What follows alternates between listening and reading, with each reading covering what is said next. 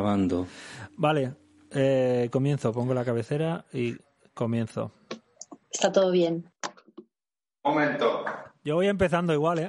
He tenido un percance. Me acaba de salir una cucaracha enorme. El zapato ha hecho su...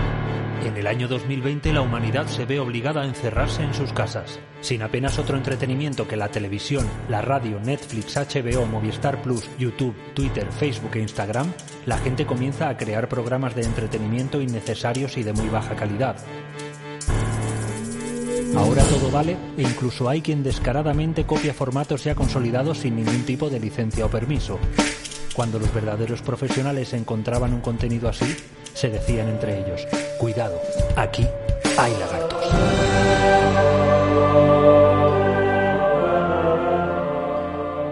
Hola, bienvenidos a Aquí hay lagartos, el programa falso, el programa, programa ilegal, el programa de pega, el programa de una gente que, que, que- dices que no podrían haber hecho un formato nuevo, algo no sé, algo que, algo que les hubiera ocurrido a ellos o algo, no sé, pero no. Pero hoy hacemos esto, aquí hay lagartos. Aquí hablamos unas cuantas personas que ahora os presentaré. Algunas de ellas nos traen eh, algún tema en concreto que han elegido y del cual los demás no tenemos ni idea. Tampoco yo. La semana pasada aquí se habló de unos dinosaurios que se empeñan en morir siempre al final de la historia. Los, dinosaurios siempre se mueren. Eh, también se habló de un punto, desde un punto de vista muy curioso del temita de lavarse las manos, que tuvo su punto de ciencia ficción incluso. Eh, ¿De qué hablaremos hoy? Pues exacto, ni idea. Estamos aquí reunidos, hermanos, Sonia, Javi, Sergio y yo mismo, que también me llamo Javi. Hola a todos. Hola a todos. Hola. Hola. A ver, eso de Javi, Javi hay que arreglarlo. Nah, Sí, hay que arreglarlo. con las miradas, Javier, Javi, Javier. Yo soy, yo soy Xavier. Xavier. Me, me lo he puesto ahí para que lo veáis. Ah, es verdad. Muy bien, muy bien hecho. Vale, vale, Es Xavi. verdad. No sí. me he llamado nunca Xavi. Xavi. Además, al revés, tenías el bloqueo de mayúsculas puesto y no te has molestado ni en cambiarlo. Xavier. Está la X inicial en minúscula. Ya, así, en plan cutre. ¿eh? Hombre, igual lo ha hecho así en plan moderno, como se hacía en los años 2000 los Messenger. Oye, eh, de todas formas, a Javi Vega le podéis llamar perfectamente Francisco. Ah, a mí también. no se dará por aludido, pero su nombre es Francisco. Claro, todos los, todos los Javieres Entonces- somos Francisco Javier. ¿Ah, ah, sí? Pero, ¿y hay Francisco solo sin Javier? Porque Sí. eso va por el santoral. Hay- existe San, San Francisco Ja- Javier y San Francisco de Asís. Ah, vale. Y San Francisco Javier es el patrón de los caminantes, ¿eh? Y de los misioneros. A ver, antes de comenzar, me gustaría que me ayudarais a dar un mensaje a la población. Primero os pregunto, ¿vosotros sois de esas personas que durante una distendida cena veraniega decís eso de apaga la luz que vienen mosquitos? No. ¿Sois de esos o no? ¿No? Menos mal, porque es que no lo soporto eso. O sea, son muy pesada la gente. O sea, os pregunto, en, vues- en vuestra vida, o sea, en vuestra vida, ¿qué porcentaje de picaduras habéis padecido bajo la iluminación de un plafón Schonhand de Ikea? ¿Y qué porcentaje entre las sábanas y la más absoluta oscuridad? O sea, ¿dónde os pican más los mosquitos? Es un hecho que los mosquitos van a la luz, eso es un hecho científico. Van, pero un momento, pero no van a la luz, van al calor que genera la luz. ¿O, no, o van a la luz o no van a la Muy luz? bien, muy bien. Y punto pelota. Pero alguna luz LED igual no irían, tiene que generar calor. Pero al calor que van a la- al calor que genera la luz, creo que los mosquitos tradicionales, los que pican, creo que tampoco. ¿eh? Los de toda que la sí, vida. No. Lo que- lo- el No, único- que si te pican, to- o sea, yo, yo antes que había menos ciencia o lo que sea, lo Antes puedo había menos pero, ciencia, pero da igual. O sea, menos conocimiento científico en la población, es que era muy largo. Eh, pero da igual, o sea, está claro que a todo el mundo nos pican los mosquitos siempre de noche, con las luces apagadas, dentro de la tienda de campaña, entre las sábanas. Entonces, ¿por qué? De o sea, día ya está, claro que te pican ahí, a Te vas a un oscuras. río. De día menos, pero también, pero en ningún caso ninguna relación con la luz. Porque esa pesadez con apaga la luz que vienen mosquitos, que da igual. Es por lo que ha dicho Sergio. No, Sergio se lo inventa, lo que pasa es que lo dice más serio y, y por eso... Que no me lo invento, que no. Lo importante es tener mosquiteras, creo yo. El mosquito detecta en su zumbido ciego por el mundo, intenta detectar los puntos de calor porque esos son los seres vivos a los que va a pinchar para sacar sangre. Entonces, en su error, pues ve un punto caliente que es una bombilla y se acerca. Cuando se acerca demasiado se da cuenta que es demasiado calor y se va. Pero como no tiene memoria, eh, al segundo vuelve porque no se acuerda que ese punto no es un ser vivo, que es una puta bombilla. Esa es la, la, la tragedia del Tú mosquito. estás hablando de, de la palometa común. Yo creo que no da más de sí el asunto, Javi. Enciende la luz y, y vamos Al a empezar. dióxido de carbono del aliento. Ahí va el, el mosquito. Hay mosquitos ya, El ¿eh? mosquito sabe lo que está vivo y lo que no. Que no, que busca la temperatura para buscar la medir la temperatura ahora como si fuera ahí a buscarte el coronavirus, a ver si lo tienes. Y a los dinosaurios ya les pinchaban los mosquitos. Oye, ¿cómo se dice? Bueno, me sale mal, se llama punchar, con- eh, picar, picar. Ya les picaba y ellos solían tener la Y luz le apagada. atravesaban el... ¿Cómo era? El, el nombre ese tan chulo. El dino... Ay, las la, dinoplumas esas. la dinopelusa, la dinopelusa. dinoplumas. La dinopelusa. Claro, eso Xavier no lo sabe. perdí esta parte, pero Pero bueno, los dinosaurios estaban cubiertos de dinopelusa. me acuerdo mucho de Marilyn.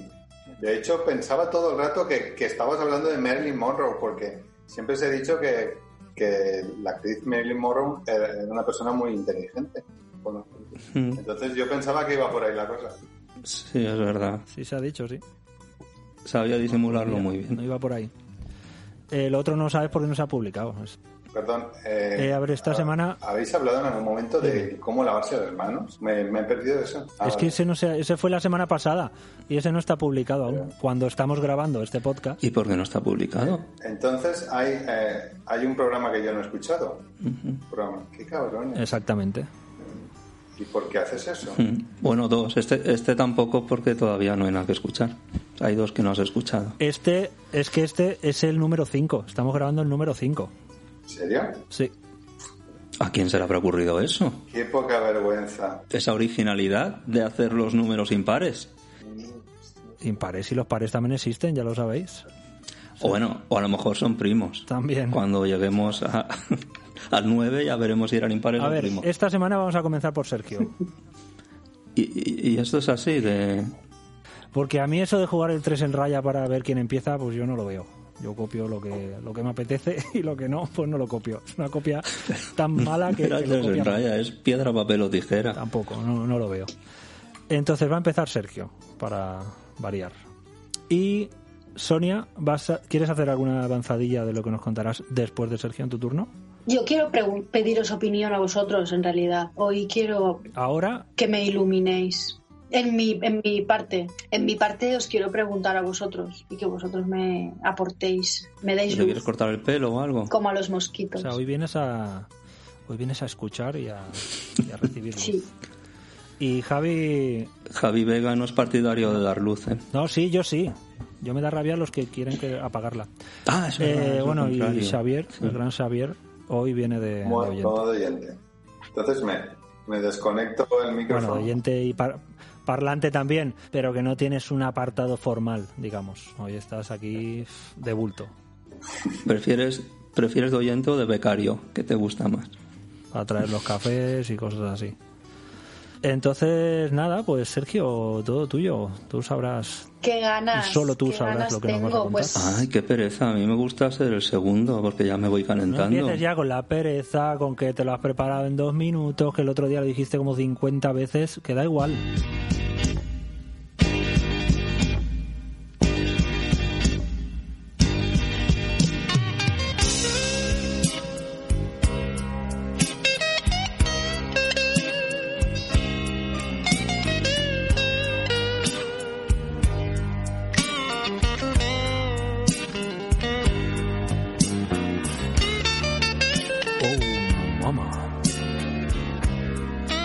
Pena que los oyentes no lo puedan ver. Está Sergio bailando en una barra cromada vertical, haciendo un striptease ahora mismo, con solo un tanga. A ver, Javi, tú y yo estamos en la cama y no se lo hemos dicho a nadie. Cállate. Y Sonia se está desnudando. Ah, no, se está vistiendo.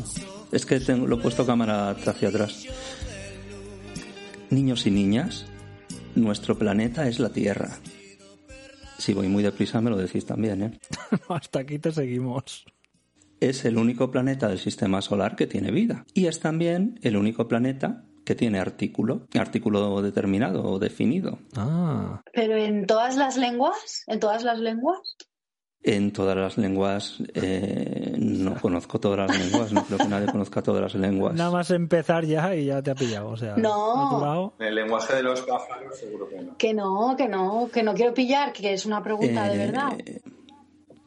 Pero como hace una pregunta de verdad, eso con, entonces estarías dando por hecho que yo conozco todas las lenguas. Esa pregunta no tenía sentido, Sonia. Eh, lo siento. Pues claro que lo doy por hecho. Sonia piensa que tú lo sabes todo. Entonces, fijaros, tenemos a Marte, Venus, Júpiter, pero la Tierra. Y, y eso es un poco lo que querías contaros.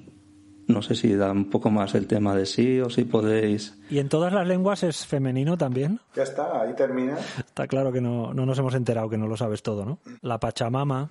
Hombre, yo lo que quería decir que lo veo, lo veo muy, muy vulgar, no es como de menor categoría. La- Por ejemplo, yo vivo en Valencia y Sonia vive en La Pobla. Sí. La pobre de Bono. Está claro quién tiene más categoría, ¿no? Aunque fuera la de Farnal sería igual, No, no, la, la de Baibona es mejor, hombre. pero tiene artículo en ambos casos. Sí, no hay ninguna eh, ningún nombre de, de capital, de gran ciudad que sea con artículo, ¿no? ¿O sí? No lo sé. Así a bote pronto se me ha ocurrido. De capital, La Rioja, no. No, pensaba a nivel ciudad, pues no sé. Eh, es que lo del artículo, no, eso es. Yo creo que en, Ita- en Italia sí que es la Italia. Bueno, en, Ar- País, en Argentina ciudades, sí, pero bueno. argentino también. Ellos le llaman así. Dicen la Argentina. Oye, ¿y qué otros nombres dais, damos a nuestro planeta, a la Tierra? La Pachamama. Había dicho uno, Javi Vega, la Pachamama. ¿Qué otros? Es que Sonia, no puedes sé. hablar, ya te dejo hablar. Gaia, ¿no?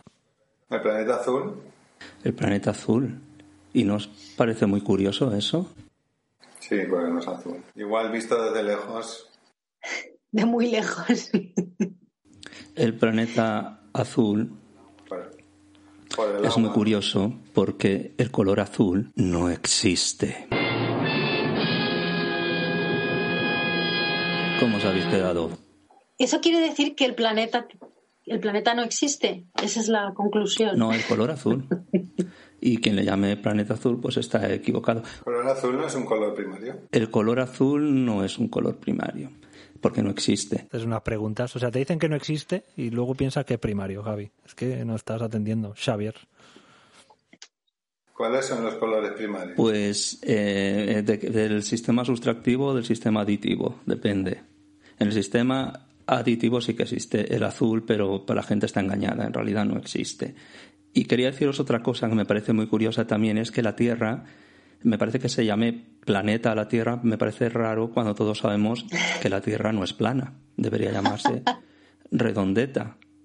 Yo, Javi, el otro día tuvimos una reunión, me dijiste que intentara meter más humor y, Pero eh, ya y entonces las consecuencias que, son estas. que lo dejes, sí. Bueno, venga, no os durmáis, porque yo no os vengo a hablar de terraplanismo, aunque creo, quiero que a Xavier le gustaría un poco el tema, sino, pero será otro día, porque yo vengo a hablar de otra cosa y necesito primero haceros dos preguntas. La primera, imaginaos un color que no exista. Tratar de visualizar un color que no Es que exista. vienes, si vienes aquí a joder, ya, o sea, El azul mismo, ¿no? No, un- hombre, que ya te lo he otro. dicho primero. Otro, ot- otro color. Claro, pero eso es trampa, otro hombre. Flu- El amarillo fluorescente. Primero le hablas a Xavier de, terraplanismo Vale. y no le dejas hablar de eso sabiendo que a él le encantaría. Él siempre ha defendido que Ribarroja es plana.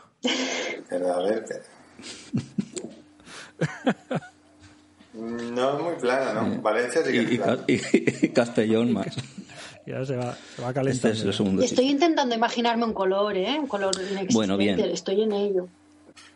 Bueno, en cualquier caso, aunque pudieras, tampoco podrías describirnoslo. Que decir, aunque tú consiguieras en tu cabeza un color que nunca hayas visto, pues luego la segunda parte, igual de difícil sería que lo describieras. Ya sé que es un tópico, pero también Sonia es mujer. O sea, aparte de una ventaja, es verdad que es un tópico. Es un tópico que Sonia Es sea un tópico decir que las mujeres tienen cierta ventaja eh, a la hora de, de hablar de colores. O sea, Y de que les gusten los colores imposibles. hombre, y de poner mil Pero nombres. tú hablas por combinar la ropa y todo eso, ¿no?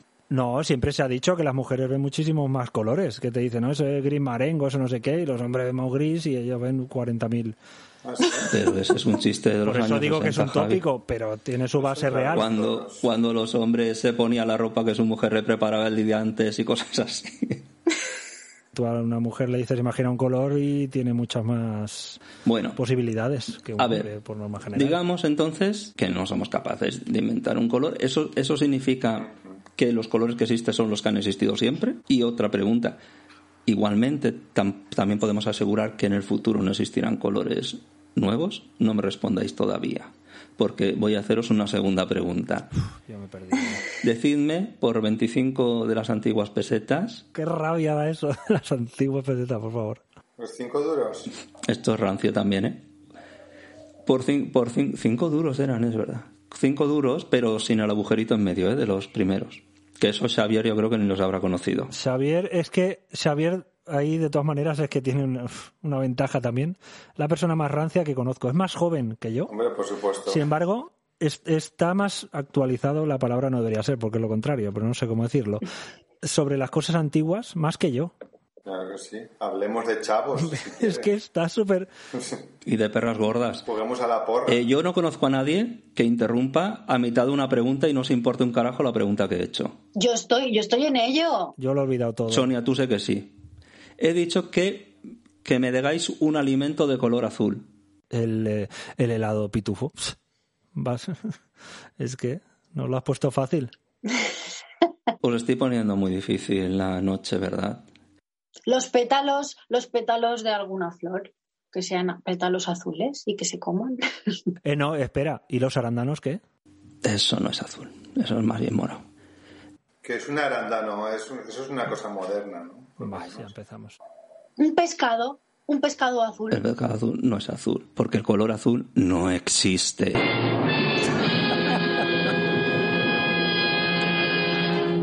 Bueno, pero realmente cómo os estáis quedando, o sea, os estoy dando aquí una noticia de que toda vuestra vida habéis estado haciendo el ridículo, que si me compra un jersey azul, que si Sonia, Sonia que es funcionaria, me voy a coger dos días azules, y yo digo, pero no sé de qué me habláis, no os entiendo cuando pronunciáis esas palabras.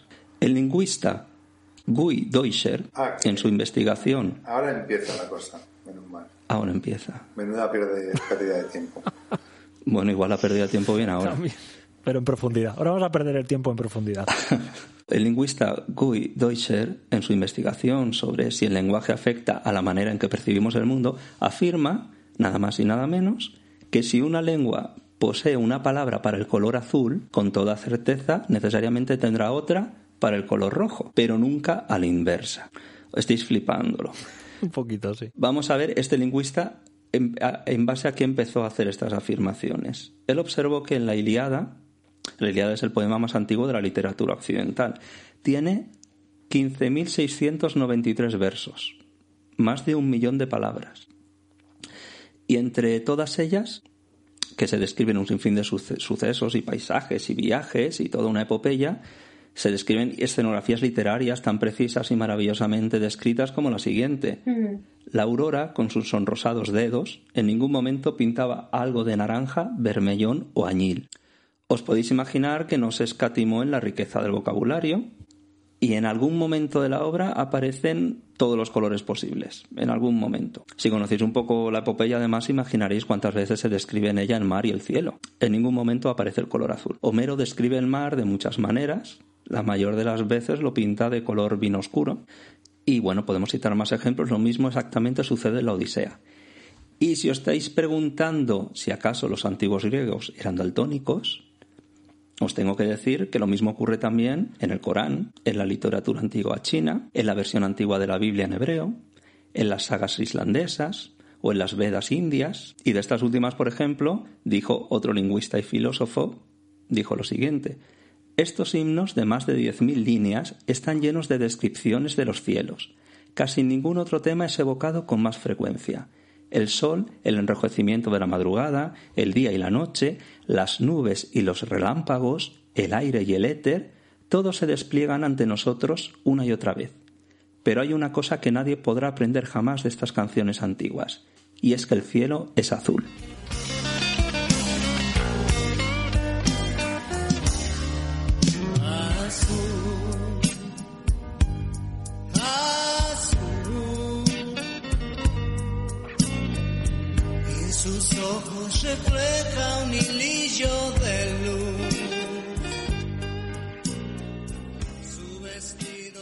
Vale, que el azul no existe, ya Te está. has quedado a gusto, ¿no? Esto siguió así nada más y nada menos que hasta el Renacimiento. Hasta entonces, el hombre, o el ser humano, fijaos qué bonito es esto, entendió el color azul con el alma, pero no con la mente. Con una excepción que fue la cultura egipcia. ¿Por qué? Porque fueron los únicos que consiguieron sintetizar el color azul, o sea, crear pigmento color azul. Porque a pesar de que nos encontremos en el planeta azul, en la naturaleza este color es casi inexistente. No hay vegetales ni minerales azules. Era imposible crear a partir de la naturaleza un, pin- un pigmento de este color. Vosotros, por ejemplo, tratar de imaginaros unas pinturas rupestres que son, que son así tan ocres, rojas, marrones. Imaginaos que tuvieran color azul. ¿No las veríais extraño o es cosa mía? Sí, yo la vería raro. Podéis Es que hablar. Estamos muy acostumbrados ya al color azul. Totalmente. Los pitufos en nuestra generación han hecho, las, han hecho su faena. ¿No os parecería raro ver unas imágenes de pinturas rupestres que hayan colores azules? Incluso aunque no tuvieras planteado nunca que lo difícil que es conseguir un pigmento de color azul de la naturaleza. A mí sí me parece raro. Pero es que haya pinturas rupestres, eso sí que es raro. Cuando los egipcios consiguieron sintetizar el color azul, o sea, cuando dominaron la naturaleza, entonces le pusieron nombre, porque no se puede poner nombre a algo que todavía no se ha inventado. Hasta entonces no existió el azul. El azul egipcio fue el primer color artificial creado por el ser humano, hace unos 5.000 años. Y esta era la única manera de crear este color, inventarlo de forma artificial. No se podía conseguir, como hemos visto, como ya he dicho, de vegetales o minerales. Así que lo consiguieron fabricar a partir de una reacción química, a partir de silicato eh, de calcio y cobre. ¿Cómo pudieran tener estos conocimientos? Pues no lo sabemos, a lo mejor Xavier sí que lo sabe, porque entiende de terraplanismo. A ver, de, de- de las flores azules, como ha dicho Sonia, no, no se puede sacar. No se puede hablar, ¿no? Para no chafarte a ti la, la Si yo ya si yo ya te he dicho que lo sacaron del silicato de calcio y el cobre, una- pero para hacer esta reacción tuvieron que hacer una reacción Se ha despistado. para la que hacía falta al menos 900 grados centígrados para conseguir que estos dos elementos reaccionaran y sacar ese color. Muy bien. ¿Estás hablando de los egipcios? Los egipcios Eso predinásticos. es mucho calor, ¿no? Eso yo creo que hay veces que en Sevilla a las 2 de la tarde no consigues 900 grados. Por ahí, por ahí Podemos estará, ¿eh? hablar de esto o de cómo construyeron las pirámides. Hombre, esto mucho mejor. Ya que, ya que es el tema Igual de de hoy. asequible los dos temas. Sí, igual de asequible, podemos tirarnos la vida. O me he perdido yo mucho, o, o por qué estamos obviando tanto que hay flores azules. Eh, dime unas cuantas. Y pájaros azules. ¿Qué querías? ¿Que machacaran un pájaro? Eso en un mortero pones ahí un tucán de esos y, y venga a mezclar y tarde o temprano, tarde o temprano te sale azul. A ver, Algo azul saldría seguro. es una realidad que no se podía conseguir el pigmento azul a, a partir de vegetales ni de minerales. ¿Sabes si el rojo y el amarillo sí? Hombre, sí, eso Sí, sí. claro. Pero, hombre, el rojo en piedras hay muchas. Pero, pero lo de las flores azules, ¿en serio? Hoy en día hay flores azules que, o sea, eso, es- eso está claro, ¿no? Bueno, ¿O pues no? para mañana ya sabes lo que tienes que hacer. Machaca una y dime si sacas un pigmento azul. Primero No, pero ya hablando de, de como color existente. No, pues pues eso tú es azul porque tú lo digas, eso lo tendrás que demostrar. Ya, bueno, como el cielo es difícil para ahora pensar que no definan el cielo azul. Bueno, pues aunque esta fórmula secreta se expor- se exportó a pequeña escala a Roma y a Grecia, a Grecia, aquella Grecia que como hemos visto unos siglos antes no tenía ni siquiera un nombre para ese color, pues debido a su alta dificultad para producirlo, en cierta manera se perdió. Y el color azul volvió a desaparecer de la humanidad, nada más y nada menos que hasta el Renacimiento, que ya he dicho antes. Y esta vez lo consiguieron a partir de la piedra preciosa lapislázuli, que tampoco es que sea una piedra azul, Ah, pero esa piedra a partir de un proceso también puedes conseguir el color. Esa piedra se encontraba únicamente en Afganistán, por eso los pintores europeos la llamaban azul ultramar. Anteriormente venían usando un azul parduzco tirando a verde, proveniente del cobalto, y así lo llamaban azul cobalto, pero la pureza del azul ultramar era muy deseada, y os podéis imaginar que era tan deseada como prohibitiva, por tener que traerla desde Asia, al igual que ocurría con las especias. Pero además resulta que para extraer el pigmento había que separar la galga de contaminantes y eso no siempre se conseguía. O- y dejaba además una cantidad minúscula de pigmento. Velázquez, por ejemplo, ansiaba este color y sin embargo dad un paseo mental por los colores de Velázquez y os trobaréis, os encontraréis otra vez con... ¿Qué estás estudiando valenciano? Estoy estudiando castellano para hacer el podcast. Os encontraréis otra vez con esos colores de las pinturas rupestres. Si pensáis en Velázquez, no vais a pensar en azules. Mirad, Vermeer, el pintor neerlandés del barroco, endeudó a toda su familia y herederos para poder conseguir toda la cantidad de azul que se ve en su famoso cuadro de la lechera. Y ahora os digo que vayáis a buscarlo, quienes podáis, yo me espero. La lechera de Vermeer. Leche condensada la de la lechera. Vermeer es el del joven de la perla. La lechera, Vermeer. ¿No es ese? ¿O lo he mezclado yo? Oye, Sergio, Dígame. que no hay gente que tiene los ojos azules. Bueno, antes había eh, gente con los ojos que tú llamas azules, igual que había el mar que tú llamas azul o el cielo que tú llamas azul. Las cosas seguían estando allí, Claro. pero no existía en las lenguas clásicas una palabra para ese color. Y lo que estamos viendo es que hasta que no se consiguió fabricar el pigmento azul, nadie se molestó en poner nombre a ese color y, y otros antropólogos pues hablan de que realmente es que no podíamos percibir ese color. Entonces es un debate Sobre si las palabras pueden. Claro, sí, sí pueden modificar la cultura o... Estamos hablando del color azul ultramar que empezaron a usar en el Renacimiento a partir de la piedra lapislázuli. Entonces, ¿habéis visto ya la lechera de Vermeer? Mm, Yo la tengo en la cabeza. Mm. Este hombre y toda su familia se arruinaron para conseguir la cantidad de color azul que necesitó para pintar esto y él estaba obsesionado con conseguir ese azul tan puro que obviamente no tenía nada que ver con los azules que se conseguían anteriormente, que eran parduzcos o un poco verduzcos. ¿Te has fijado que cursi la moraleja del cuento Sí. de la lechera? Eso, que lo entienda, que lo entienda. Y ya está. Y seguimos. ¿Eso de qué? bueno, para pintar toda esa cantidad de color azul, se endeudó él y su familia y sus herederos. Para, porque estaba obsesionado con conseguir esa pureza del color azul, que hasta entonces lo que se conseguía era un azul muy parduzco, el que estaba al alcance de cualquier pintor era un azul, el azul cobalto, que era un azul un poco verdoso, y nada que ver con ese azul que, que habéis visto. Eh, el azul ultramar era este color, quedó casi exclusivamente reservado para la iglesia. Nadie más podía pagarlo. Y así que el color azul pasó a representar el poder y la divinidad. Ah, El manto de la Virgen, por ejemplo, pasó a ser azul. sí, sí. Para iluminar un manuscrito, por ejemplo, se llamaban iluminadores a quienes ilustraban los manuscritos. Se utilizaba más oro, porque el color oro era oro puro, Mm. más oro que azul, porque era mucho más caro el azul que el oro. Como le gusta a la iglesia lo- los titos, ¿eh? Siempre. Y los dos colores, el azul y el dorado, eran los colores del poder y de la gloria. Ahora podemos asociar el oro con, pero para la iglesia era claramente el color azul. Buscad en Google otra vez, bueno, podéis buscar en Google o en Altavista o lo que vosotros uséis. Buscar las muy ricas horas del duque de Berry. Bueno, yo lo tengo en la biblioteca. Si has venido aquí a darnos faena, La biblioteca mental. No, en mi ¿Te has biblioteca. dicho las ricas horas? Yo puedo. Vale, Javi, las ricas horas del duque de Berry. Sí. A ver, lo del color azul tiene sentido simbológico porque eh, tiene relación con el cielo, con lo celeste, con lo celestial. Entonces está bastante justificado. Aparte de eso era caro, pero la iglesia tenía dinero. Podían darse el capricho. Pero era mucho más caro que el oro. Era una ostentación absoluta. ¿Habéis visto el- las ricas horas del duque de Berry? las muy ricas horas del duque de Berry. Bueno, eran muy ricas. Que se llama así. ¿Veis qué despilfarro de color azul? Esa era la ostes- la ostentación más grande de poder y riqueza que podía hacerse. ¿Esto de, de qué año es este cuadro? De- ¿Esto es renacentista? Sí, sí. De la, de la Baja Edad Media.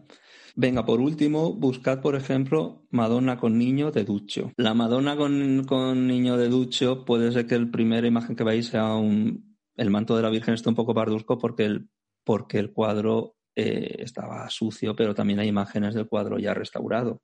Pero esta Madonna es de antes de los 80, ¿no?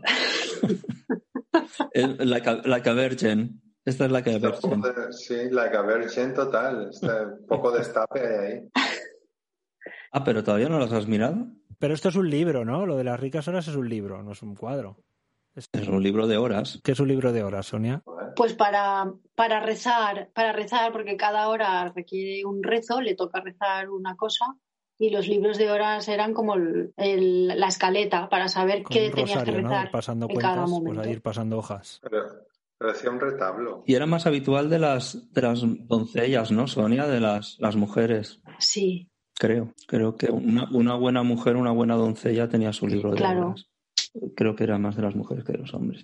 Bueno, si no habéis visto la Madonna, pero ahora, ya, de verdad, ya fuera de querer hacer coña, realmente no ves ahí un azul que dices, ostras, este azul. Flip- flipaba mucho viendo esos azules, ¿eh? En aquel momento flipaban mucho. Era la ostentación más grande, como si ahora ves todo, como si lo vieras todo dorado. Pero tú has visto el de Girolamo da Santa Croce. Ahí- ese tiene más azul aún. no. Sí, cualquiera de, de la Madonna tendrá Quiero decir, está el manto de la Virgen y aparte el azul del- del cielo de detrás. O sea, Pero os quería poner este cuadro, bueno, y realmente podéis buscar cualquier Madonna, menos la Virgen, porque igual si yo os digo, el manto de la Virgen pasó a ser azul, decís, vale, pero cuando veis la imagen decís, ostras, es verdad, yo he visto esto en muchísimas iglesias, el manto de la Virgen es azul. Y era la mayor pureza y la mayor riqueza que podía mostrar la iglesia. a ver, eh, Madonna tiene un, un disco muy conocido que es True, True Blue. ¿No lo conocéis? Claro, nadie da puntadas sin hilo.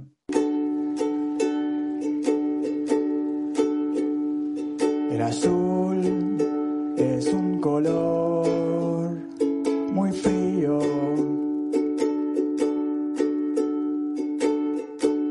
Para verlo me pongo tu abrigo. Te lo dejaste en casa el domingo que te fuiste.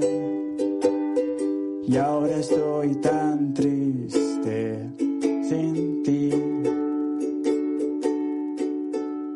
El azul es Azul y triste. Y ukelele desafinado.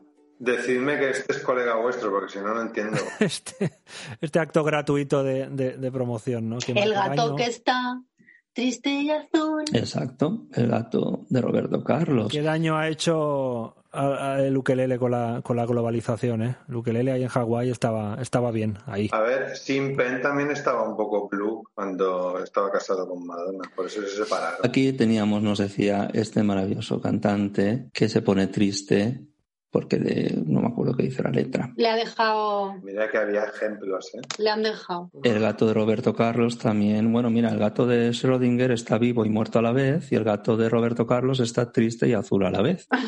Y estas son las peculiaridades y extrañezas del azul, que como no puede ser de otro modo, también afectan a su propio nombre. Sabemos que en inglés triste y azul significan lo mismo, blue. Mira que hay ejemplos, Ah, sí. mira que hay ejemplos de, de, de azul en lírica inglesa, bueno, americana, repertorio de... Pero bueno, no sabrá si se refieren a azul o a tristeza. Se refieren a tristeza la mayoría de veces. Mira, Pero perdóname que yo no sé, yo no sé inglés. Es verdad, y en, en inglés triste se, se dice blue. Sí, sí, totalmente. De, de hecho, blue- el, el blues como género viene de ahí.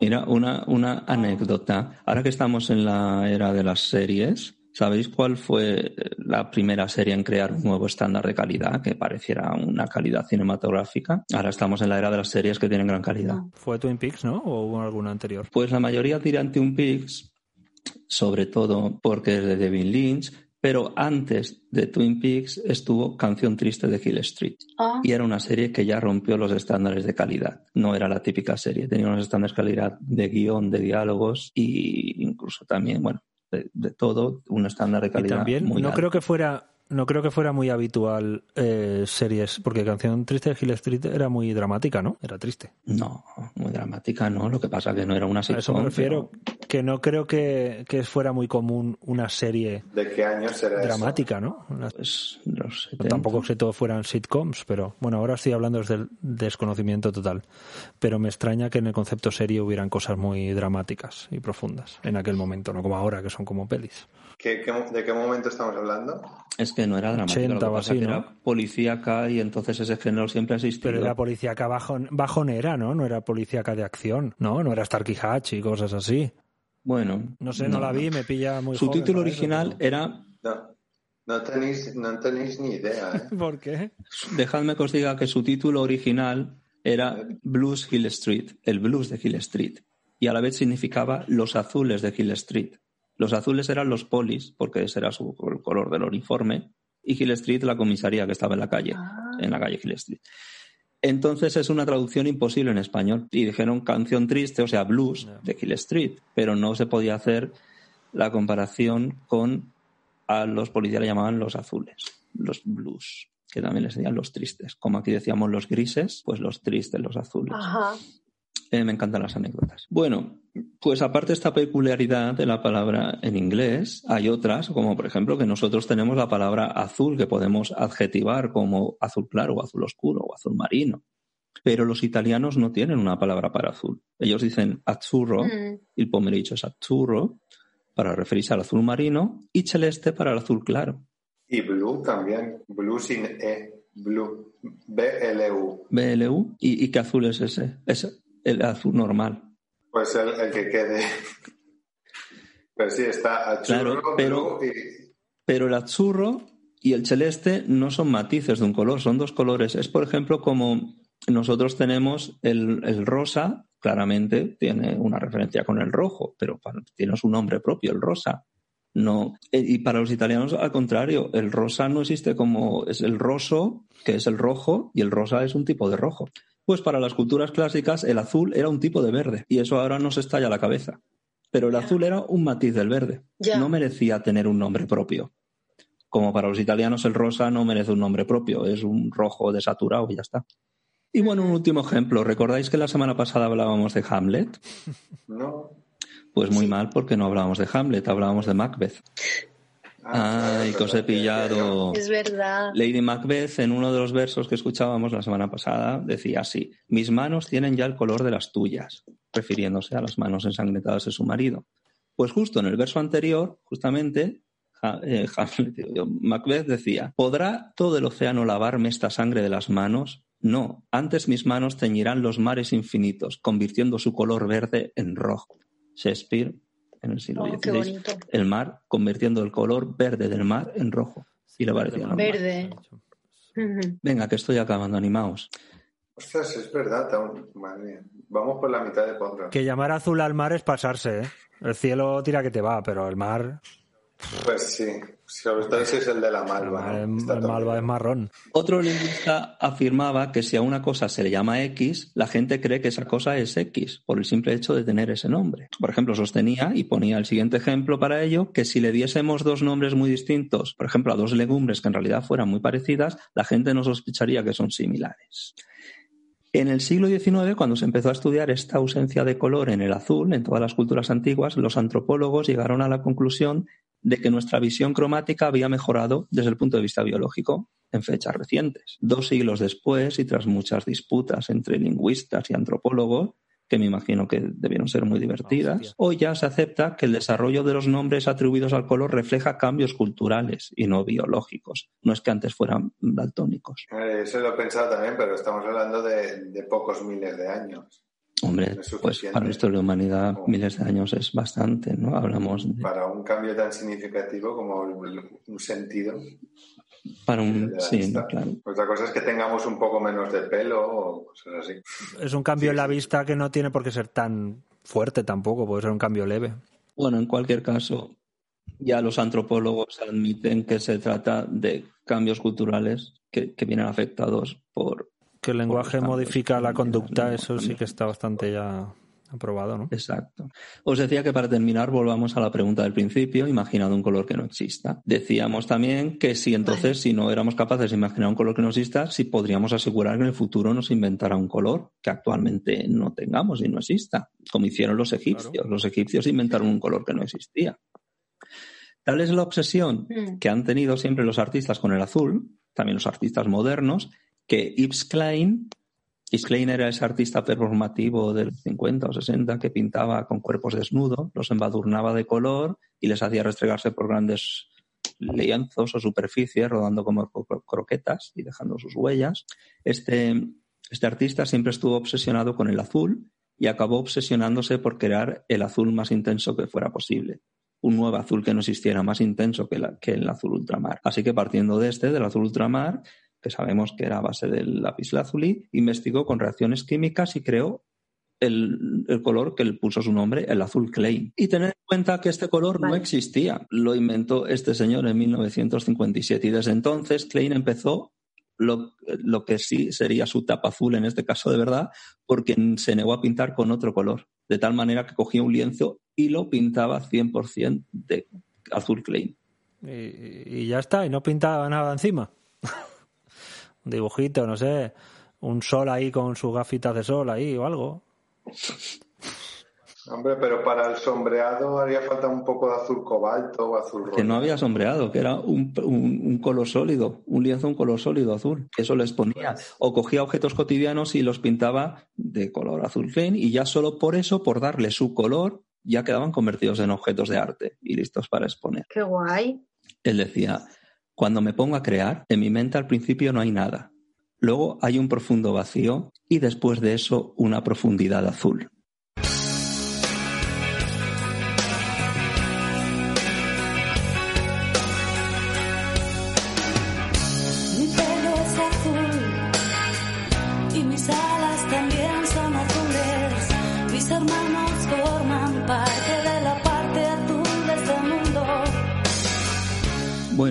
Niños y niñas azulados, esto ha sido el cuento de esta noche.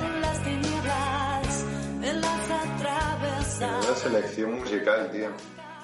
Digo, a ver, va a acabar con el churro de, de Paolo Conte. Mm, bueno, lo he mencionado antes. Bueno, no has dicho un verso solo, pero no. El pomericho, he dicho el pomericho. Claro, pero no has dicho nada. Como he dicho. No has hecho alusión. Y, y además, o sea, has superado el reto personal que imagino que te has puesto, que es hacer una sección sobre el azul sin hablar de los pitufos. La verdad es que eso. Tú has mencionado tú el helado pitufo, lo has dicho tú. Entonces ya has visto que el tema estaba tratado y que Estaba, estaba ya a tope, ¿no? Muy chulo, muy chulo. a mí me ha extrañado más, a mí me ha extrañado más Javier Vega que no haya sacado a relucir una, una falacia que se dice por ahí ¿Cuál? Y es que yo soy daltónico. Y, no- no- o sea, o sea, Hombre, me ha yo no voy a extrañado hacer público- que tú no digas, pero tú por qué sacas este tema siendo daltónico. Y bueno, me alegra que no haya sacado ese tema porque es algo que yo quería desmentir desde Voy a hacer pero- público una, una tara tuya, un defecto, un, un- un grano en el culo tuyo. Eh, pero bueno, ¿Puedo decir algo? claro, tú puedes decir algo todo el tiempo. Otra cosa es que te haga caso alguien. En el planeta Pandora hay mucho azul. ¿Qué planeta es ese? Ese es el de Avatar, ¿no? Hombre, claro. Están rodando Avatar Ah, 2 vale. desde hace como 20 años. Y tres y cuatro, cinco, todas las todas a la Sí, vez. están rodando todas a la vez. Por eso tardan tanto. Todo lo que la Tierra sería verde, más o menos, en Pandora es azul, sí.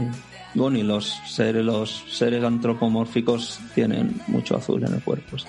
Nosotros no somos verdes. No. Eso no puede ser casual. Eh, a ver, Sonia, ¿qué pasa, ¿qué pasa contigo? Que no querías hacer sección esta semana. En lugar de eso, quieres estar aquí de cháchara. ¿no? Sí, es que en esto, o sea, cuando empezó el, el encierro, pues me puse una cosa de, de las plataformas móviles, estas de internet, en el móvil para ver una serie justo antes de Cristo, porque pensaba que me haría risa. Y bueno, Yo la también vi. lo pensaba. y le di 15 minutos.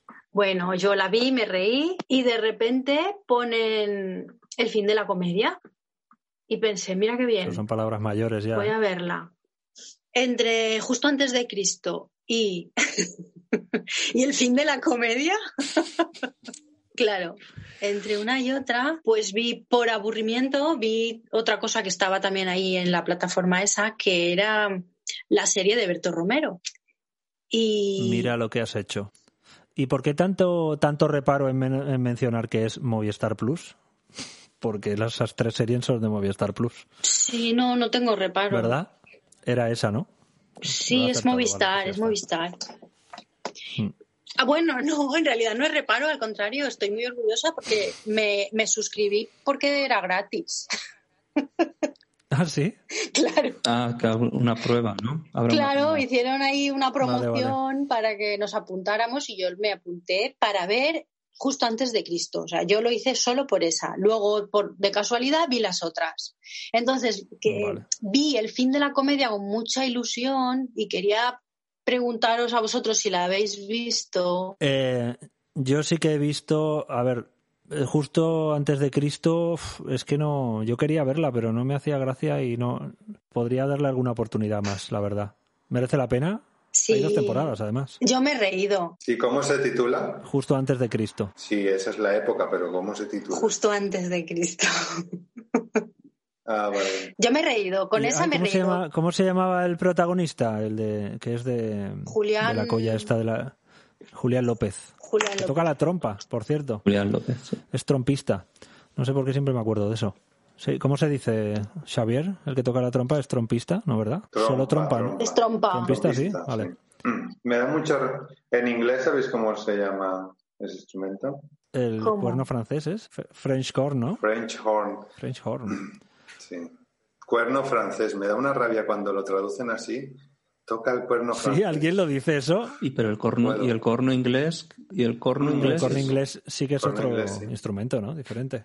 Que se No llama hay así. otro, no hay otra Ya, pero- palabra para corno inglés. Oboe mazo grande. ¿Es inglés el corno inglés? Uf. Espera que, que lo. Bueno, eso también se hace lo yo. A ver, eso. Eh, Sonia nos ha preguntado si hemos visto las series. Yo sí las he visto, las tres. Bueno, no las tres, no. He visto dos, pero la otra no. Ya, No, pues yo me he reído. No puedo decir nada más que me reí, que era lo que quería, reírme. La de justo antes de Cristo. Sí. Pero y- mejora después, porque yo vi como medio capítulo. ¿Va mejorando o, o ya después de medio capítulo, si no me gusta, ya la dejo? No lo sé. ¿Me aconsejas que lo vuelva a intentar?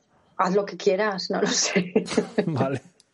No te mojas nada, ¿eh? Chico, yo te diría que sí. Yo me lo pasé bien. Vale, le daré otra oportunidad. ¿Y vosotros la habéis visto entonces? Yo no la he visto. eh. Me tenéis que convencer. A ver, es mejor que, mejor que Canción Triste de Hill Street, porque si no paso, ¿eh?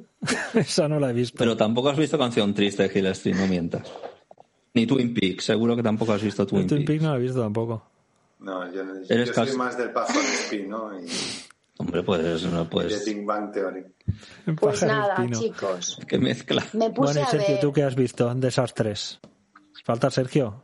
Sergio no te ha Ah, es contestado. Yo entiendo que no ha visto nada. ¿Qué? Porque lo dice, Que te estuve recomendando yo el, el- el fin de la el comedia. fin Es de la comedia, sí. Sonia. No solo te recomiendo, sino te la pasé de forma pirata. Así que si no la habías visto ver. ya es porque no hayas querido. En el fin de la comedia sale el señor Sí. este con barba y gafas. Es, su, es el protagonista. Ese Sí. hombre es el Lo has protagonista. definido súper bien. Señor con barba desagradable. Entonces ya voy teniendo mis, mis Sí, pues Pero es verdad que Sergio me la había pasado, pero se perdió el archivo. Desapareció, se esfumó, no sé por qué. Lo Hombre, per- los perdí. archivos se pierden. sí, pero eso te ha pasado más veces. y También te la habían pasado anteriormente y nunca conseguías verla.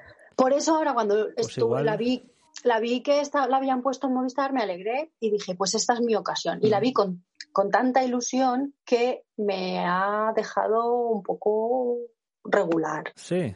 Es Sí. que las expectativas son malísimas. Ya, reconozco mi culpa, ¿vale? Porque el título de la serie es El fin de la comedia. No, es que el- se llama el. Se llama El fin de la comedia y yo estaba Sí. viéndola para reírme. Y cuando se termina la serie digo, es que no me Pero he reído, pero es sugiere- normal, porque nadie me había prometido que me iba a reír. Me lo había inventado yo, que me iba a reír.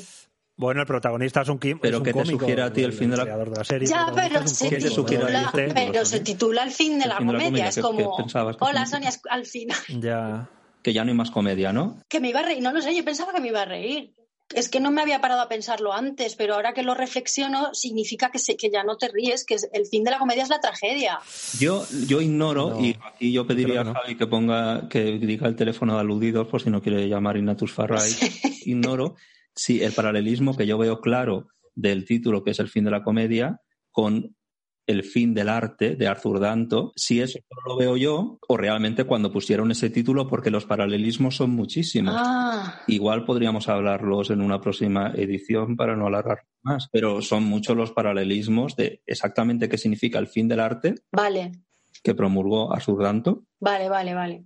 Y, y los paralelismos con el fin de la comedia me parecen evidentes, entonces no creo que el título sea al azar, pero a lo mejor sí. En todas las corrientes, o sea, se ha dado muchas veces en corrientes artísticas lo del fin de algo, o sea, es- es- suele ser recursivo eso, ¿no? ¿Queréis que os resuma un poco el fin del arte de Arthur Danto o no queréis? No, a ti cómo acaba y ya está. Cuéntale el final. Realmente el, el libro de Arthur Danto es El arte después del fin del arte. ¿Cómo es el arte después de que ha acabado el arte? O sea, el fin del arte es una trampa del lenguaje, no significa se ha acabado el arte, ya no hay arte. Sino, es lo mismo que hablar de, la, de la posmodernidad. ¿Qué hay después de la modernidad? No sabemos lo que hay, pero la modernidad se ha acabado. Esta es la posmodernidad. Entonces, claro, Arthur reflexiona sobre que el arte no es lo que era. El arte ha dejado de representar la belleza necesariamente. No, el, el arte no, no, es un fetichismo de la belleza como ha sido durante toda la historia de la humanidad hasta el siglo XX. Mm. De forma brusca, completamente, en el siglo XX empezaron con el dadaísmo, Javi, empezaron a ver otras maneras de entender el arte y eran maneras en las que el arte solo significaba, el artista lo único que hacía con su arte era expresar la imposibilidad de hacer el arte. O de alguna manera lo que expresaba era, siempre que hacía arte, era para estar reflexionando filosóficamente sobre qué es el arte. Siempre se hacía arte y se sigue haciendo arte ahora, desde el siglo XX, desde las primeras vanguardias, desde los dadaístas.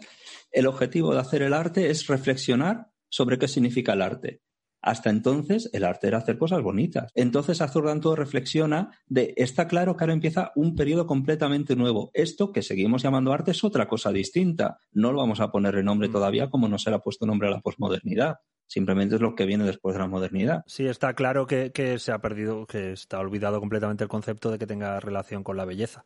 Y hay reflexiones, eh, Sonia, que tienen más que ver con, bueno, son reflexiones filosóficas, por supuesto, pero es que Corrientes Hegel, por ejemplo, afirmó que, que después de la, de la Revolución Francesa se había acabado la historia. Y habla del fin de la historia. Hegel habla del fin de la historia. Y significa que lo que viene después del que, eh, que el cambio es tan brusco y tan diametralmente opuesto a lo que había, que ahora no hay una evolución de la historia, sino que hay, algo nuevo en lo que después de la Revolución Francesa lo que viene es una, por decir así, una rebarbarización del hombre o, el hombre vuelve al estado natural, al estado de la animalidad. Y viene, y no podemos decir que es otra época de la historia, sino que la historia se ha acabado y ahora empieza otra cosa. Eso es el fin de la historia. El fin del arte es lo que hemos dicho. Entonces, el fin del. que aquí viene otra cuestión, es la comedia. La comedia, hoy la interpretamos humor y comedia como sinónimos. Y tú, Sonia, eso lo sabes, comedia etimológicamente simplemente significa lo contrario a la tragedia. Teatro. O sea, una historia que acaba bien. Por eso decimos también una comedia romántica o es una historia que acaba bien. No es humor, eso etimológicamente. Pues ese es el problema, que yo, yo esperaba que acabara bien y se termina la serie y no acaba Creo que se utiliza comedia como sinónimo de humor, pero es un error del lenguaje. Entonces, el fin de la comedia es el posthumor, el humor dado la vuelta. En un, o sea, es que, y eso significa el fin de la comedia, no es, no es el fin como, ni como finalidad ni como que se acaba. Sí, sí, sí. Sí, y, y también, eh, también con el arte, yo creo que, que y Ignatius, si le escucha más veces, pues siempre, o sea, su carrera es teorizar a saco sobre la comedia todo el tiempo. Exactamente. Y en igual que en el arte ya se, ha- se quedó también, yo creo que desde el dadaísmo, no sé si de antes, eh, lo de que, que depende totalmente del contexto, pues Ignatius siempre dice que la comedia depende totalmente del contexto. Y a mí con esa serie me ocurre también que hay, que hay momentos que me gustan mucho y que, y que no son los que más me río. Entonces eso está guay. Hay ciertos, al Sergio se lo he dicho alguna vez también, hay un capítulo concretamente que se me hizo largo y no me, no entendía nada y no tenía mucha gracia ni nada, que era el de, el de algo del wifi, no me acuerdo, el técnico del wifi. Creo que te lo comenté, ¿no, Sergio? Y sin embargo, es el que más recuerdo todo el tiempo. Me parece súper poético, súper bonito. Sí, es muy Supongo poético, que como, aca- pero como acaba también. Y, y es, y es el que, o sea, cuando yo me acuerdo de esa serie, me acuerdo de ese capítulo. Y sin embargo, objetivamente, en su momento al verlo, podría decir que es el que menos me gustó, o el que, el que lo estaba ¿Te viendo. acuerdas? Porque sale cansado. Porque sale cansado. Y cansado es muy guay. En ese capítulo sale cansado. Sale el vecino. Es su vecino. Claro. No, me acuerdo más del propio técnico del wifi, del argumento, de lo que ocurre. O sea, me, me- Oye, pues yo me acuerdo de un detalle bastante. de. Creo que es de la primera temporada, sí, de la primera temporada. Me sabe mal por Xavier. Bueno, ya. he estado, No, he nada, estado yo, yo oyendo. estoy aquí con mis está- cosas. Ah, vale. Hace rato que he desconectado. Me he quedado con Harold. ¿Cómo era? Arthur Danto. Ay, qué pena, porque a Xavier sí que le gustaría el trabajo de Natius, pero no tiene paciencia para entrar. Pero te gustaría, ¿eh? Puedo preguntar una cosa. ¿Cuánt- cuánt- ¿Cuántos capítulos, cuántos capítulos son esta serie? Dos temporadas. eh, Dos temporadas. ¿Qué serán? ¿De ¿Ocho capítulos o algo así? algo más, sí, sobre diez. No lo ¿Y sé. tú, Sonia, cuando te diste cuenta de que no te gustaba? Espero que no fuera el segundo o el tercer capítulo, porque si no... En la segunda temporada. creo. ¿Te aguantaste toda una primera temporada pensando todo eso? Pensando esto A ver. hace gracia, esto qué. Entonces la primera temporada te mola, ¿no? Le daba una oportunidad, yo decía, ahora subirá, ahora subirá. Y, y no ha subido. Pues quédate con eso. Sí, la vida es para disfrutarla. Hay, hay un, un detalle que no, que no, pues bueno, tampoco sé si pretenden que tenga un, un, un, significado concreto, ¿no? Pero en la primera temporada, el capítulo este en el que va a comprar un Scalestri, ¿vale? Bueno, Sonia es la que la tiene todo más reciente.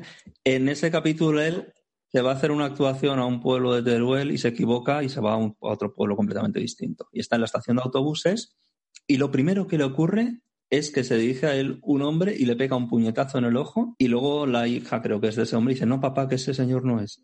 Dice, "Ah, perdón usted. Vale. Lo- y él se queda ahí con su ojo golpeado. Sí. Pues lo siguiente es que el de, que este es un personaje muy curioso también, que en el que acaba luego durmiendo en su casa, el que está en la taquilla, luego el de la, el de la taquilla, como se diga, que le tiene, el de la ventanilla que le tiene que vender el, el- el billete del autobús, es un personajillo, tiene un parche en el ojo. Y luego el del bar Sí. tiene un parche en el ojo, también un parche pirata. Recordemos que a Ignatius Sí. primero le han pegado un puñetazo en el ojo. Quiero decir, eso no puede ser por casualidad, Sí. que estén todos con el ojo tarado. Y ya está, eso tenía que decir, que me lo expliques. Ya tradición. Ah, le pides a ella que te lo explique. Sí, Vale. porque lo ha visto recientemente. ¿No te habías fijado en ese detalle, Sonia? Nah, tú es que. Me fijé, pero no puedo explicarlo. No, vale, no, yo tampoco puedo. No se me yo ocurre una tampoco puedo, pero no es casualidad. A, una- a un personaje no se le pone el ojo tapado y al otro también y al otro Sergio también. quiere contarlo para que se- nos demos cuenta que él lo pilló. Que el otro No, si no lo pillé, te estoy eso. diciendo que si te estoy diciendo que no lo pillé, que si alguien me lo explica. Hombre, yo entiendo que fuese un chiste más, pues un. Bueno, ya, pero no sé si tiene más Ya está. significado o no. De todas formas, eh, una cosa que has mencionado tú, Javi, eh, y que es la clave de entender la serie y entender su título, El fin de la comedia, es lo que has dicho tú, Javi, lo dijo Walter Benjamin, otro teórico del arte, Mm, él me copió. Que hablaba pues del arte en la posmodernidad y dijo, bueno, creo que ya lo he dicho antes también, que el, el único objetivo del arte actualmente es explicar filosóficamente el propio arte. Y el único objetivo de Ignatius al hacer comedia es explicar la comedia. Él no hace comedia realmente sin explicar los mecanismos internos de la comedia. Y eso es otra vez la definición del fin de la, de la comedia, como fue del fin del arte, como es del fin de la historia. Es ese metahumor, el, el, el no entender el que la única posibilidad de de hacer algo es explicando ese algo, es navegando por los entresijos de ese algo. No, no nos hace gracia pues el señor que sale a contar chistes. Bueno, por supuesto hay mucha gente que sí le hace gracia, pero es como que esperas, es como hay cosas, hombre, y el humor precisamente es algo que pasa de moda con mucha facilidad. O alguien se ríe porque alguien le tire tartas, a uno le tira una tarta en la cara. Y, y os aseguro que las salas de vodevil o las salas de cine de los años eh, 30, 40 y 50, la gente se desternillaba de risa porque había una escena donde la gente se tiraba tartas a la cara. Yo no creo que nadie ni sonría con eso. Bueno, a lo mejor sonríes. Sí, el humor está O sea que- envejece. Las películas de Chaplin Envejece son un muy poco así. Sea, Sí, claro, yo con Chaplin sonrío. muy gracioso, pero... Yo la única excepción la pongo con los hermanos Marx, que me, que me carcajeo. Pero con Chaplin yo sonrío porque, porque es un personaje especial y es un cineasta especial. Y, y me sonrío y me resulta muy agradable de ver sus películas. Pero no, No te descojones. no en absoluto, vamos, en absoluto. Mm. Con los hermanos Marx te decir que sí. Bueno, Yo ni con ninguno de los Pues me dos. parece que habrá otra temporada más. bueno lleva, ¿Ah, sí? llevo diciéndolo desde que hizo la segunda. Pero hace mucho que no se habla nada de eso, pues, Pues- no sabía. ¿Sí? Pues yo encantado de recibirla. Tengo ganas de verla. Tú no la verás. Yo no tengo ganas de verla. Porque si van a volver a hacer chistes con pedofilia y, y van a volver a dar miedo, pues para eso yo, Sonia, veo una no, no me creo que miedo. en todo lo que tú hayas visto de Natu Farray no te haya incomodado nunca más que hasta, hasta ahora, hasta ver la serie. ¿Nunca te ha incomodado? Cosas que ha dicho. Es verdad que inc- incomoda No. de otra manera, diferente, claro, es otra cosa. Me ha dado risa siempre, sí. Y me ha dado Oye, en la vida ternura. moderna, cosas sobre pedofilia ha dicho muchas. Me acuerdo Sí, pero concretamente. no es lo mismo que la diga él directamente y al momento al momento diga otra cosa o se ría o aquí es diferente, aquí la trata pues de otra Pero es que yo la vida moderna no, la, Ah, no lo bueno, veo. Tú solo La ves espectáculos en no directo lo de veo. Farray, ¿no? Yo solo veo espectáculos en directo. Es que yo cuando, cuando a Ignatius no lo conocía nadie y venía aquí a un garito Mm. de cuatro, que cabíamos cuatro, yo iba, era súper fan. Pues en el, claro, en la vida moderna es así de bestia. Y más, y más bestia porque no. Porque el público de la vida moderna es completamente bestia. En la serie esta se intenta que sea más gener- generalista y llega más gente, porque para eso se hacen las series. Pero el público de la vida moderna. Mm. Pero aún así yo discrepo. bestia. Yo creo que la serie es más bestia por, por cómo está hecho, porque es una serie dramática, entonces hay otros tiempos, te lo crees más, pues está la suspensión de la incredulidad cuando lo estás viendo, es otra cosa, que no que un tío que ya conoces y sabes su humor, él te diga, ah, y el pederasta no sé qué, te suelte un chiste bestia y al momento se ríe y te cuenta otra cosa, es otra dinámica. En la serie yo entiendo que entra, que entra más duro. El mismo chiste puede entrar mucho más duro. Pero bueno, no creo que sea para todos los públicos esa serie que esté orientada tampoco. Pero, Javi, No, los que no tengan Movistar no pueden verlo. Claro, por ejemplo. Pero, por que- pero Javi, ¿estás de acuerdo, Javi Vega, en que, en que, claro, si Sonia viera la vida moderna, vería muchísimas cosas que le incomodarían también? Que no ha sido una cosa de la serie. Yo nunca lo he visto en directo a él, entonces, pero pff, dudo mucho que sea muy diferente en directo el contenido a lo que hace la vida moderna. ti? Doy por hecho que será lo mismo. A ver, Sergio, Sergio, escucha, a mí, por ejemplo, eh, de empezar a ver que, que hay un señor que tiene a uno secuestrado, cómo lo filman, cómo lo enseñan, la música que le ponen. Yo me meto, es que yo como Claro. me lo creo todo, me meto mucho en eso. Y eso a mí veo, estoy un rato y digo, estoy sintiendo miedo, tengo miedo y estoy nerviosa y preocupada porque van a matar a alguien. Y eso, con la- los espectáculos o con las bromas de Ignatius, no lo siento, Claro. no, no siento miedo No, de que van a matar a alguien, es ¿sabes? distinto, hombre. Claro, es que esto es una serie dramática, Sonia. Y Claro, por eso. con dramática no entiendas que esta es una serie en el sentido etimológico dramático, De drama, ¿no? Sí, sí. sino que es una serie y- dramatizada, donde hay personajes que tienen vida, historias paralelas y no es, no es una compilación de, de monólogos de Ignatius. Es una serie, como si hiciera una película. Ya, Y dime una cosa, tú no.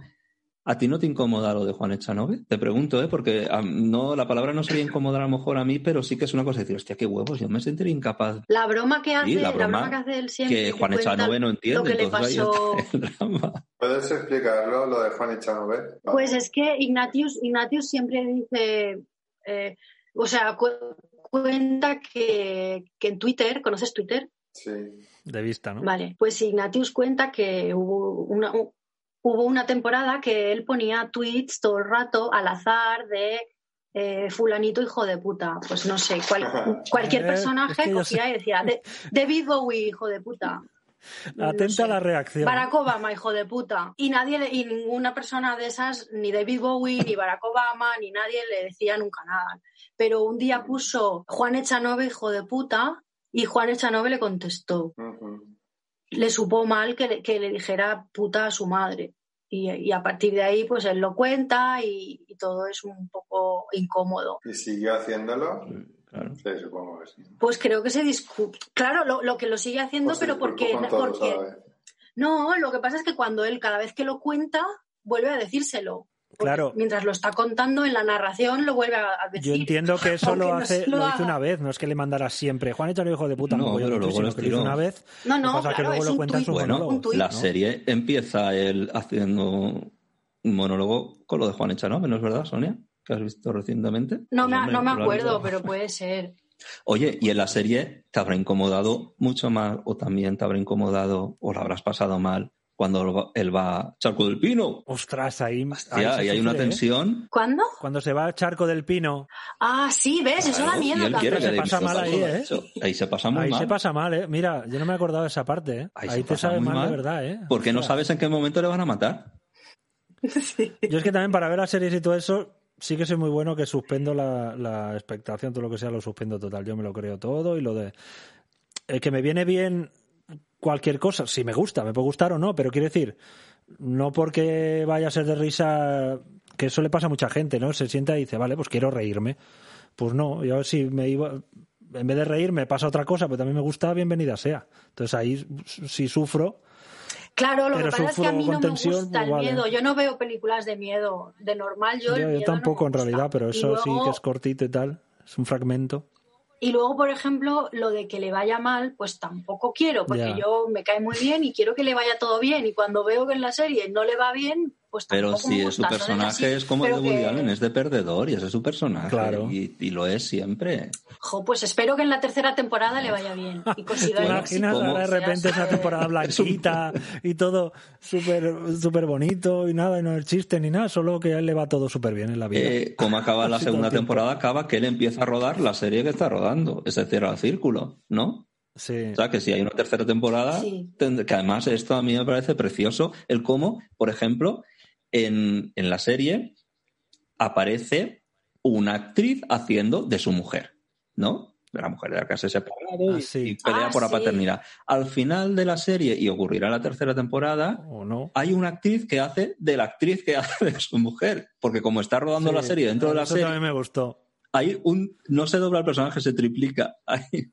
Claro. hay una actriz haciendo de la que ya ha hecho de actriz. Bueno, lo estoy repitiendo, se ha entendido perfectamente. Pero eso me pareció muy divertido. Bueno, chicos, pues eso era lo que quería preguntaros. Muy bien. Muchas gracias por vuestras opiniones y por darme luz, porque efectivamente me habéis dado luz. Pero la, la conclusión creo que es que a ti te gusta más el show de José Mota. A mí me gusta más el porno. Por ejemplo, me habría gustado más escenas de porno. ¿Por qué no? Que hubiera más porno. No sé Ese es, nada, ese es el eso- comentario que le dejas a él. He he echado en Claro, falta. más sexo, bueno, a mí sí. con lo de Verónica Forqué también me parece exquisito. ¡Ostras! Y eso es violento muy también. bonito. Eso es muy el bonito. tiempo. En el ascensor. violento. Ignatius Farray, su madre, y Verónica Forqué, que eh, te lo cuenta a ti, Xavier, están. eh, la, Sí. la noche anterior estaban viendo. Eh, sí, estaban viendo eh, una película. Tienes Está Ignatius con su madre. cuatro minutos y medio para contarlo. Está Ignatius con su madre en casa. Y, y ponen una película de Verónica Forqué en la que por lo visto ella enseña las tetas o lo que sea y Ignatius se pone cachondo, pero se siente violento porque está su madre al lado. Bueno, acaba yéndose al baño a, a masturbarse, pero su madre le pilla. Y, y por la casualidad, que eso no lo explican, al día siguiente están en un ascensor donde se encuentran a Verónica Forqué. Y la madre dice, ay, qué ilusión Verónica Forqué. No es que dice, ay, ayer mismo mi hijo se estaba masturbando con la película suya. Muy La bien. típica madre diciendo cosas Y, y, como... y Verónica Forqué dice, ay, sí, qué bonito, ¿verdad? Y Ignatius, sí, sí, Ignatius muerto de vergüenza, sí, sí, sí, ¿verdad? Y Verónica Forqué dice, ¿y has visto la dama boba? Porque yo esta te la recomiendo también porque saco, un- unas, pe- un, saco unos pechos ahí unos muy bonitos, ¿te gustará esa también? Y el hombre ahí, vale, vale, gracias, la veré. Y él, vale, gracias, pues sí. Luego creo que dice, sí, sí que la he visto. Y entonces te lo imaginas pajeándose otra vez. Le dice, "Eh, sí, sí que la he visto también. Pero bueno, antes hablábamos de la de la otra, la de Berto Romero, también trabaja la incomodidad mogollón, en realidad. Mm, sí, claro. Con, con la relación con el suegro y esas cosas, ¿te acuerdas, Sonia? Eso solo hemos visto tú y yo. Sí, sí. Trabaja la incomodidad bastante. Sí, sí. Que es- chatea con la madre y sale el otro detrás en pelotas o no sé qué, el, el ex Sí, Pepe Navarro. Y se para el fotograma en ese momento con toda la familia delante, con el otro ahí. O sea, la incomodidad de la comedia siempre está ahí. Pero Es que yo vi la- la trabaja. La película de modo Berto. Romero, algo muy gordo, entonces no, eso no se lo pude perdonar, entonces ya no no es la de él. serie ni nada. La película, película que, no es- que no la de él, película, ¿no? justamente, es que es lo mismo que decía, la película algo muy gordo es anterior a la serie y es también su vida dentro de su vida. Es un cómico que está rodando una película, es un cómico que es él, que se llama Berto Romero, o sea, es lo mismo, de toda la vida. De toda la vida, quiero decir, de los últimos años, de la manera de hacer comedia. Es hacer metacomedia, es de construir la comedia. Entonces, la película Algo muy gordo es Berto Romero, que quiere hacer una película más seria, que le- dentro del humor, pero un humor más trascendental. Y, bueno, y la película es el rodaje de esa película que él quiere hacer. Lo que pasa que si todos, aunque no hayamos hecho cine, sabemos que un rodaje de cine es tedioso, y sobre todo como en esa película que es todo a base de croma, de pantalla verde, pues entonces lo que consigue es que ver su película sea algo tedioso. Yo no sé si eso era lo que él pretendía, pero la película es tediosa. Y, y entonces yo ya, des- no, ya no le perdoné eso y no he visto la serie. Bueno, a ti no te iba a gustar, pues sa- salen demasiados niños.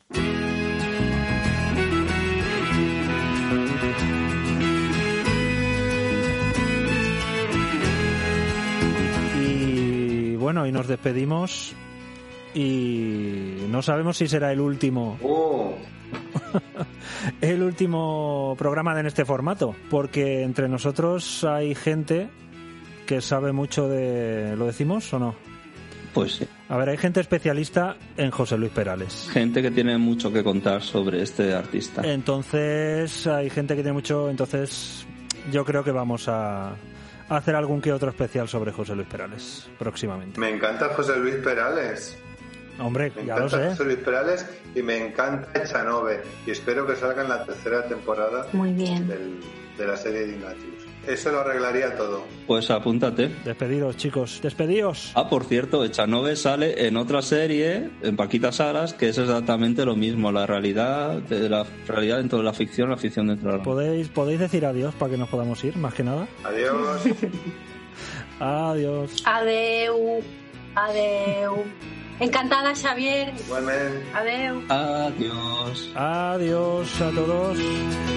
Ayer se fue, tomó sus cosas y se puso a navegar. Una camisa, un pantalón vaquero y una canción. ¿Dónde irá? ¿Dónde irá? Se despidió y decidió batirse en duelo con el mar y recorrer el mundo en su velero y navegar, na, na, na, navegar. Y se marchó. Y a su barco le llamó libertad. Y en el cielo descubrió gaviotas y pintó estelas en el mar. Y se marchó. Y a su barco le llamó libertad y en el cielo descubrió gaviotas y pintó estelas en el mar.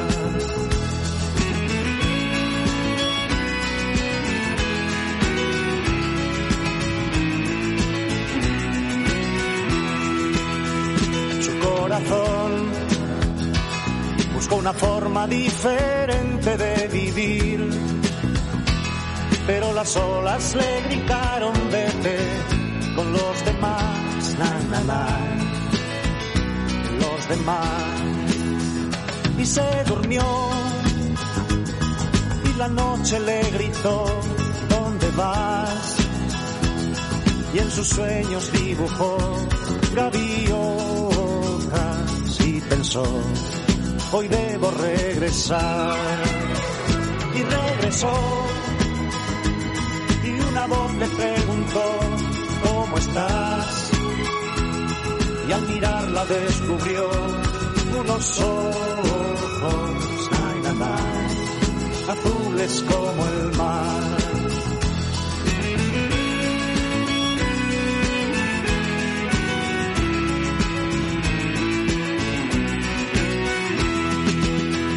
y regresó.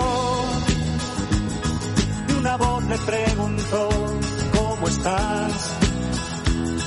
Y al mirarla descubrió unos ojos, ay, na, na, azules como el mar. Y se marchó y a su barco le llamó libertad. Y en el cielo descubrió gaviotas y pintó estelas en el mar.